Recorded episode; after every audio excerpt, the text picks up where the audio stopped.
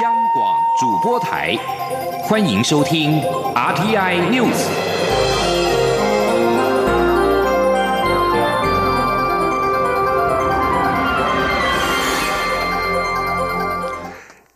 各位好，欢迎收听这节央广主播台提供给您的 RTI News，我是陈子华。英国威尔斯政府、北爱尔兰政府宣布将台湾纳入豁免隔离国家名单，再加上之前开放的英格兰以及苏格兰，也就是从台湾前往英国的全境都可豁免自我隔离十四天。外交部在今天对此表示诚挚的欢迎，重申此事再度彰显了台湾防疫的成就，并且强调为了将跟英国持续合作，推动更多的双边交流，为后疫情时代全球经贸发展增加稳定性以及持续性。记者王兆坤的报道。继英国政府及苏格兰政府之后，英国威尔斯、北爱尔兰政府也跟进将台湾列入安全名单。外交部发言人欧江安表示，确认我国人从七月十号开始从台湾入境英国全境都免隔离十四天。欧江安指出，英国是台湾在欧洲第三大贸易伙伴，相信这样的开放措施将有助台英双边经贸投资持续增长。他说：“我们对于英国积极的采取防疫的措施，使疫情稳定下来，呃，受到控制。所以未来台湾我们会持续的与英国合作，推动更多的双边的交流，也为这个后疫情时代全球的经贸发展增加稳定性跟持续性。”外交部提醒，英国的豁免措施只对来自列入低度风险国家名单的旅客有效。若过去十四天曾到过非名单上的国家旅游，入境英国后。仍需自主隔离。中央广播电台记者王兆坤台北采访报道。而至于日本规划第二波开放商务入境国家，包括了台湾的相关报道，欧江恩表示，此事尚未定案，将会持续积极跟日方联系沟通，密切关注相关的进展。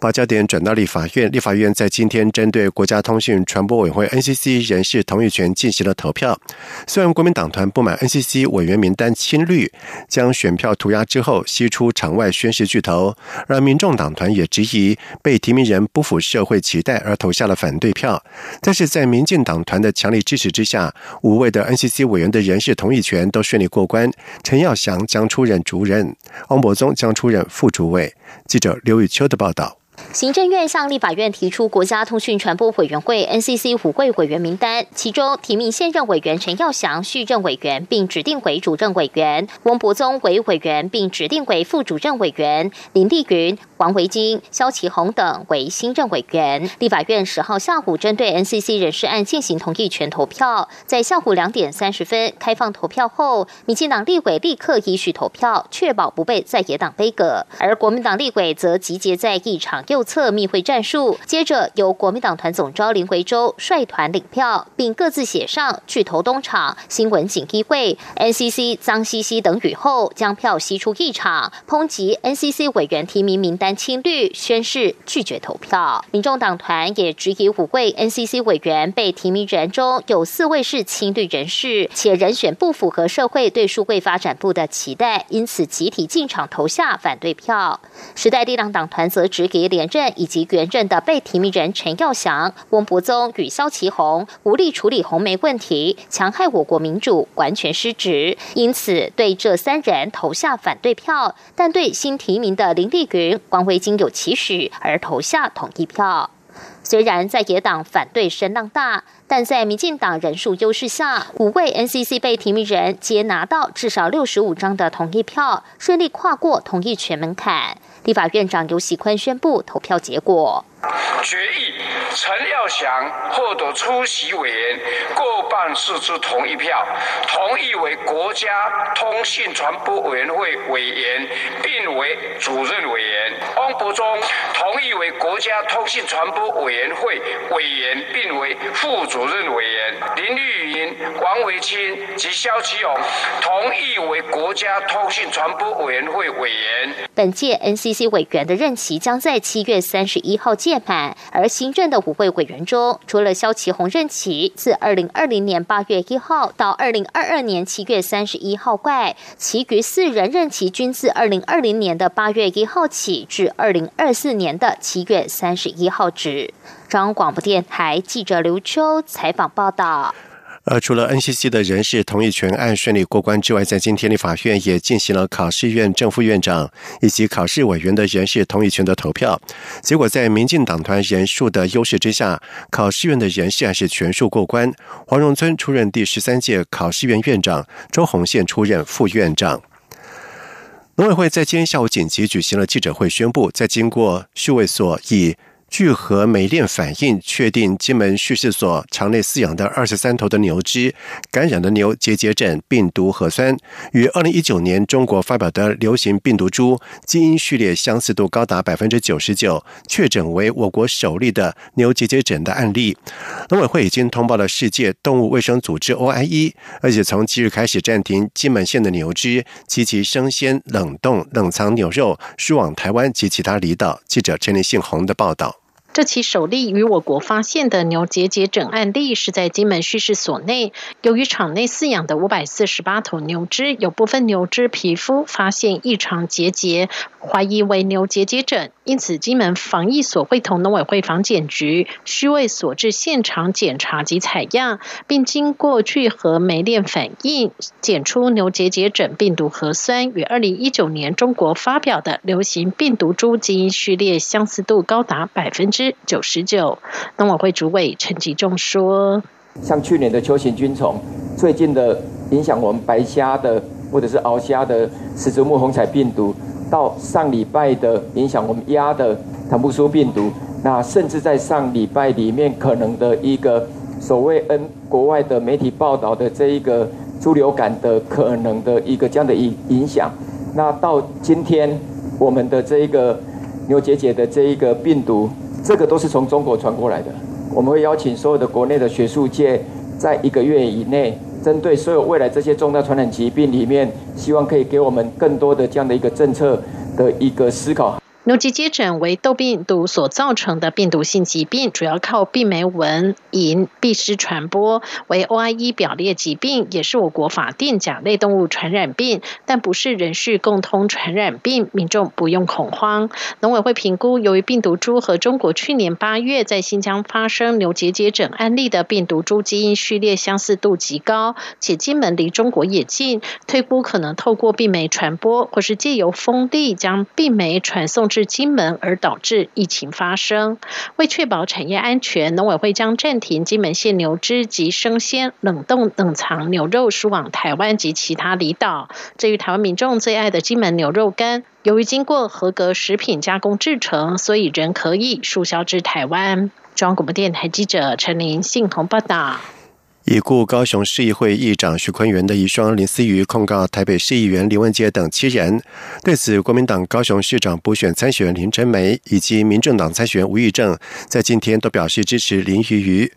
李梅珍表示支持林思瑜，坚持许坤元不应被抹黑。吴思吴义正则是表示，家属捍卫许坤元的名誉十分合理，应交由司法来处理。记者王维婷的报道。前高雄市议会议长许坤元在罢韩投票日当晚轻生。许坤元的遗孀林思雨表示，许多人抹黑他们的家族，政论名嘴在电视上消遣许坤元博版面。他十号前往高雄地检署控告台北市议员梁文杰、桃园市议员王浩宇等七人侮辱诽谤死者罪。对此，国民党高雄市长补选参选人李梅珍十号受访时表示，非常心疼林思瑜，也支持他的做法。李梅珍说：“呃，其实议长大家都知道，他在最后人生的最后一步，选择这样子的方式来结束他的生命。那。”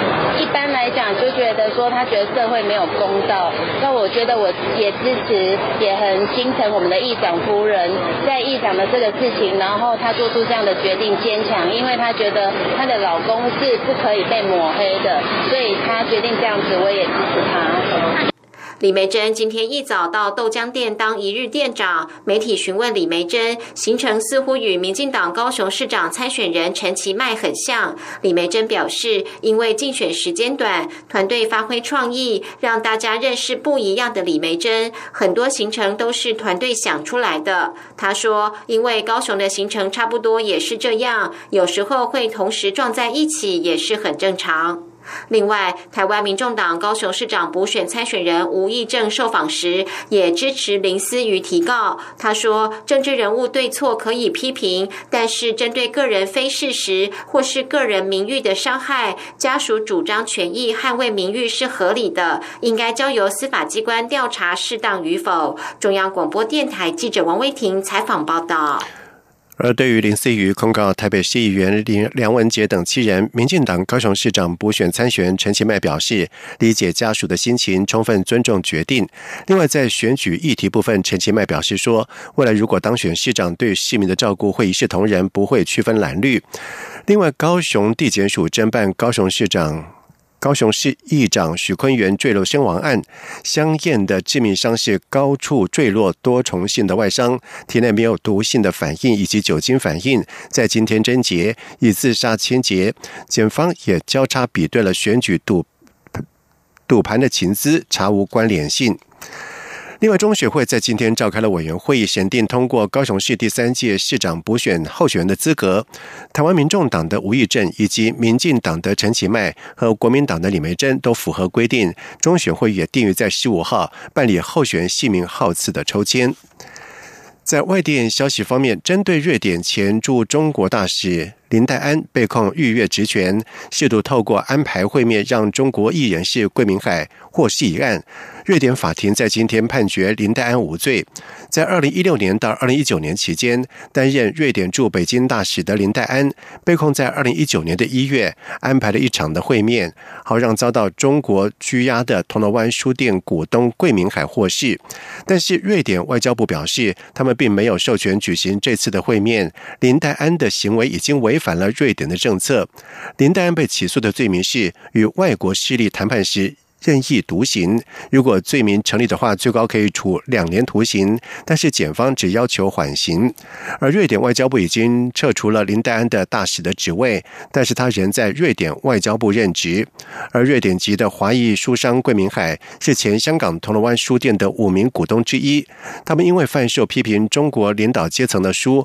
而触犯了法规。桂明海被控为境外非法提供情报罪，在二月遭到中国法院判处十年。年的有期徒刑，而本案已经使得瑞典和中国的关系紧张。北京坚称桂明海岸是中国内部的事务。美国财政部在九号宣布制裁四名现任以及前任新疆官员以及新疆的公安厅，指控侵犯新疆维吾尔自治区少数民族的权利。而对此，白宫发言人麦肯。内里表示，这是对中共侵犯人权的严厉制裁。美国财政部在九号依据《全球马尼茨基人权问责法》，以涉及重大人权侵犯为由，对中共中央政治局委员陈全国以及新疆维吾尔自治区前党委副书记朱海伦、新疆公安厅厅长兼党委书记王明山以及新疆公安厅前。党委书记霍留军寄出了冻结资产制裁，前三人未来也将禁止入境美国。新疆官厅也制裁在名单当中。麦肯内尼表示，不光是制裁，美国行政部门也曾经将涉及新疆人权机构出口列入管制清单。在美国以侵犯维吾尔穆斯林人权为由，宣布要制裁中国新疆官员之后，中国外交部发言人赵立坚也在今天回应表示，中方决定对在涉疆问题上表现恶劣的美国机构跟个人采取对等的措施，细节很快就会知道。美国最高法院在九号否决了总统川普豁免刑事调查的要求，并且裁定他的财务记录必须要移交给纽约检察官。这对川普不只是一次的打击。但最高法院在另外一起的独立案当中，决定暂时不让民主党籍的国会议员取得川普的税务申报单以及生意往来的资料。法新社的报道说，川普因为这几项裁定发表连串的愤怒推文，但是裁定实际上仍可能让纽约房地产大亨出身。的川普拖到十一月总统大选之后，才交出报税表单及其他的财务文件。民主党籍的曼哈顿地方检察官范斯试图在川普的财务记录当中寻找川普给成人片演员暴风女丹尼尔斯的封口费的资料，而这笔钱可能违反了竞选的财务法规。以上新闻由陈子华编辑播报，这里是中央广播电台台湾之音。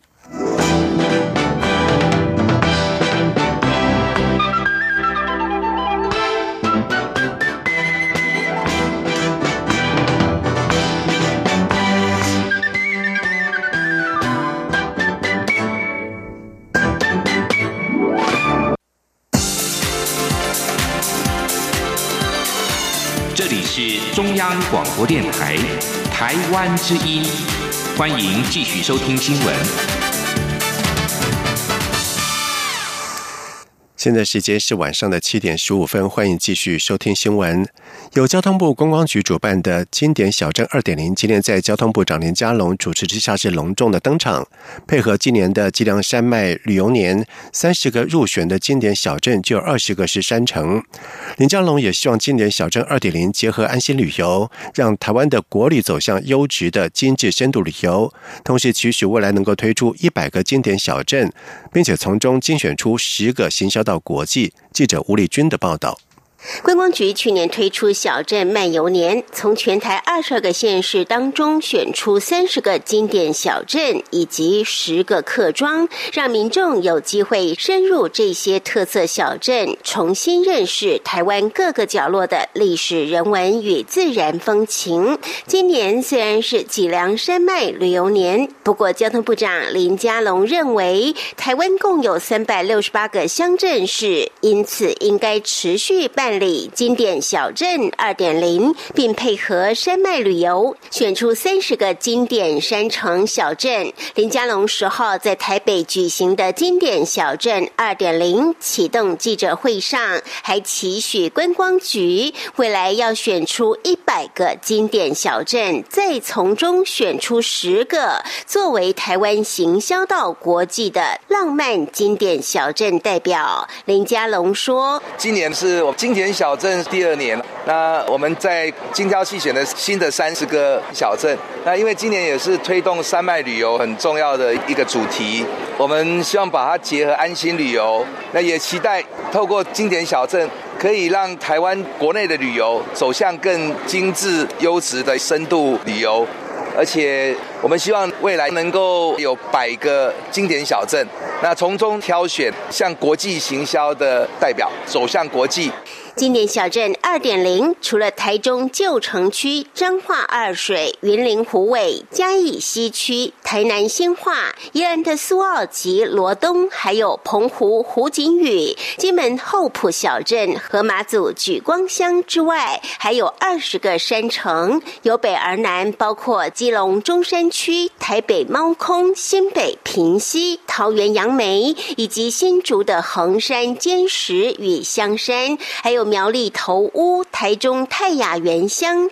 彰化田中、南投的清境与东埔和云林古坑、嘉义阿里山、高雄六龟、屏东雾台。此外，花莲的富里与吉安、台东的关山与长滨也入列。想来一场台湾经典山城小镇之旅，请前往观光局活动网站查询。中央广播电台记者吴丽君在台。台北采访报道。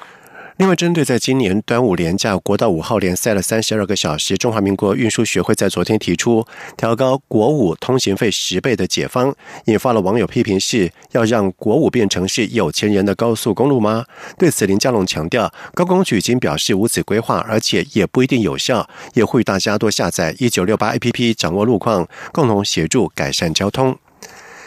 行政院主席总处在今天公布了五月全体受雇员工的经常性薪资，平均是新台币四万两千一百七十二元，月增百分之零点一，年增是百分之零点六八，为近七年来的最低的增幅。在受雇员工方面也持续减少，但是减幅缩小，显示内需方面有些提振。记者杨文军的报道。主机总处十号公布五月全体受雇员工经常性薪资，平均为新台币四万两千一百七十二元，年增百分之零点六八，为近七年最低增幅。加计奖金及加班费等非经常性薪资后，总薪资平均为四万九千六百零九元，年减百分之一点三七。受到疫情影响，在五月全体受雇员工人数方面，较上月底续减一万七千人，减幅百分。至零点二二，较上年同月也减少三万两千人，减幅百分之零点四，是金融海啸近十一年来同期首度负成长，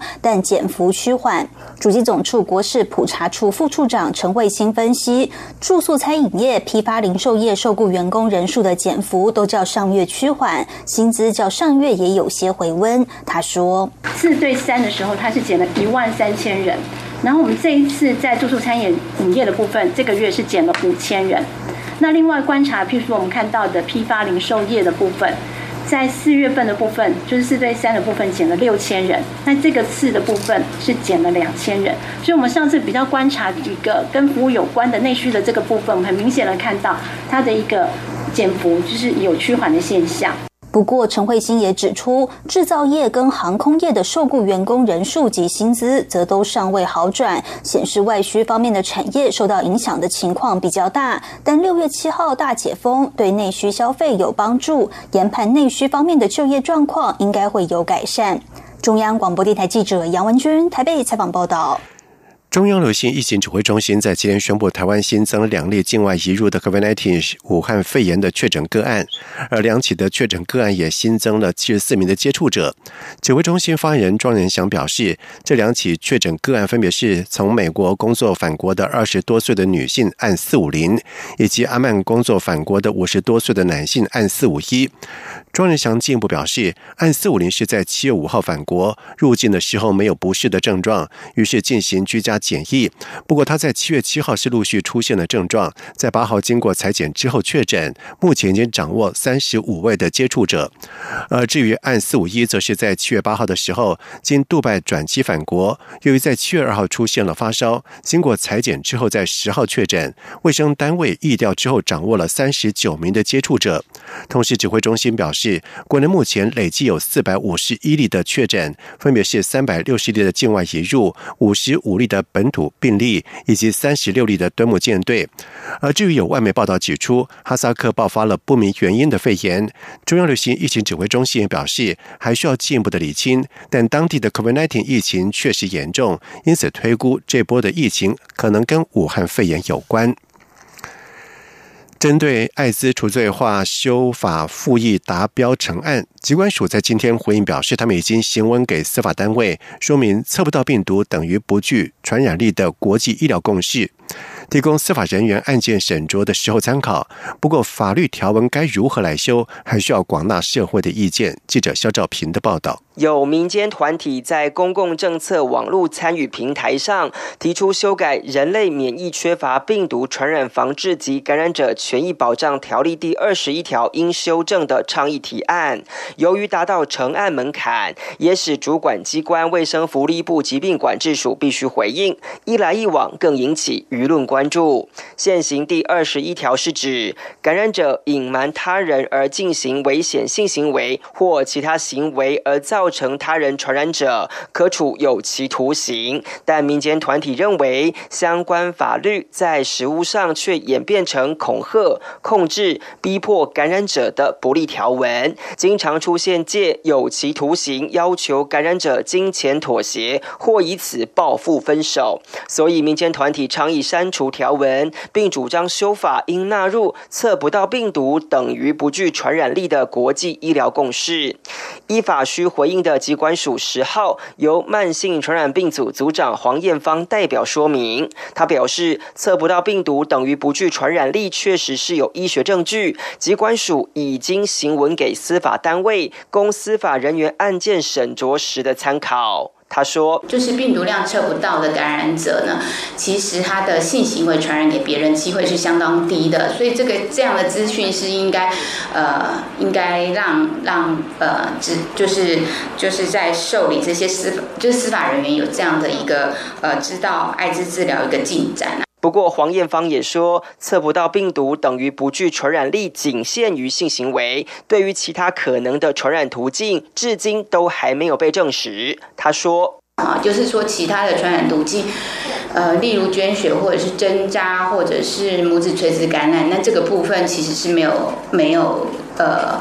研究的证据。”黄艳芳表示，政府提供免费药物治疗的用意，就是要鼓励感染者勇于治疗。一旦测不到病毒量，也就表示没有性行为传染给他人的风险，当然也不会有触法之余。不过，该如何修法，还需要广纳社会共识。中央广播电台记者肖兆平采访报道。在外电消息方面，印度媒体在今天报道指出，印度和中国部队已经完成了边界三处对峙点的撤离行动。双方在下个礼拜将举行第四次的军团指挥官会议，将讨论。班公错湖手指区以及德普桑平原等战略地点部队撤离事宜。印度前北方军团司令霍达认为，随着中印部队在加万谷温泉以及高格拉撤离之后，军团指挥官会议接下来讨论的班公错湖手指地区以及德普桑平原撤离将更具有挑战性。他并且指出，印度不应把重点放在部队撤离上，而应该着重于恢复班公错湖手指地区以及德普桑平原在中印部队五月初发生冲突前的状况。印度外交部发言人斯里瓦斯塔瓦表示，中国对加万谷的说法夸大而站不住脚，呼吁应该严格遵守中印实际控制线，任何一方都不应该采取单方面的行动改变中印实际控制线，这才是边境地区和平以及安宁的基础。美国陆军参谋长麦康维尔将军在今天和。泰国总理帕拉育以及泰国陆军司令会面，并且签署了战略声明。美国这次派遣代表团到泰国，是国际旅行遭到俗称武汉肺炎 （COVID-19） 大流行中断以来首次进行的高层的拜访。美国驻泰国大使馆发布声明表示，麦康维尔以及帕拉育以及泰国陆军司令阿皮拉会面，并且签署战略远景声明，显示华府保证对盟友的区域承诺。接下来进行今天的前进新南向。前进新南向。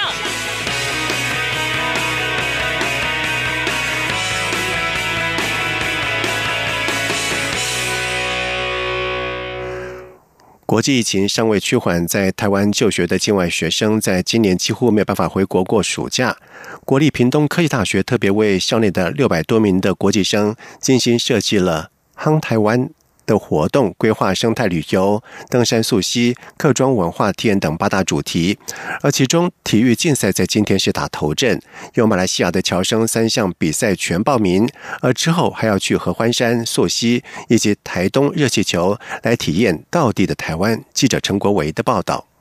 屏东科技大学规划“夯台湾、夯台湾”系列活动，八大主题包含体育竞赛、苗栗客庄与鹿港小镇二日游、溯溪体验、垦丁生态旅游、地方创生活动、立桨冲浪、旗山老街与美浓行，以及合欢山挑战等。屏东科技大学国际长李博明表示，透过相关活动，也能让校内国际生在暑假认识更多国内外同学。我们就把安排了一系列包括体育的活动，上山下海，哈，从了解我们台湾的客家文化，到闽南啊文化等等的，到我们台湾的一些环境啊，去做一些认识。一系列活动由体育竞赛率先登场，项目包含羽毛球、躲避球及大队接力，由马来西亚、泰国、越南、印尼、尼泊尔、香港、澳门及台湾本地生都来组队参加，还出现越南与台湾以及马来西亚与澳门的跨国组合。农园系马来西亚侨生李玉洲说，他三项比赛都有参加，还有报名溯溪与合欢山之旅。这个暑假是我大学里面唯一一次没有回家的暑假，所以是应该算是会记忆最深刻。可能会想要去东部那个什么台东的热气球站，还有可能会去一趟北部走走，让自己的暑假过得充实一点。李玉洲表示，他很开心学校规划这些活动，让同学们有更多机会聚在一起。他也很喜欢接触大自然，所以趁这次机会要好好来感受到地台湾。中央广播电台记者陈国伟采访报道。亚洲大学申请教育部二零二零年强化与东协及南亚国家合作交流计划，获得了新台币七百六十万元的补助。补助项目种类跟金额是再创新高，将进行研发精英人才专班、夏日学校拓展行销、特定领域见习时。以及东南亚语文课程和学习交流活动等六大计划，显见亚洲大学这几年来深耕东南亚以及南亚，建立人才培育机制以及学术合作交流机会，已见成效备受肯定。校长蔡建发表示，亚洲大学创校就以成为一流的国际综合型的大学为目标，积极配合政府推动新南向政策，与东协以及南亚国家学术交流合作，建立实质合作以及学术研究机制，奠定了。亚洲大学永续经营的基础，并且在世界大学评比是屡创佳绩。以上新闻由陈子华编辑播报，这里是中央广播电台台湾之音。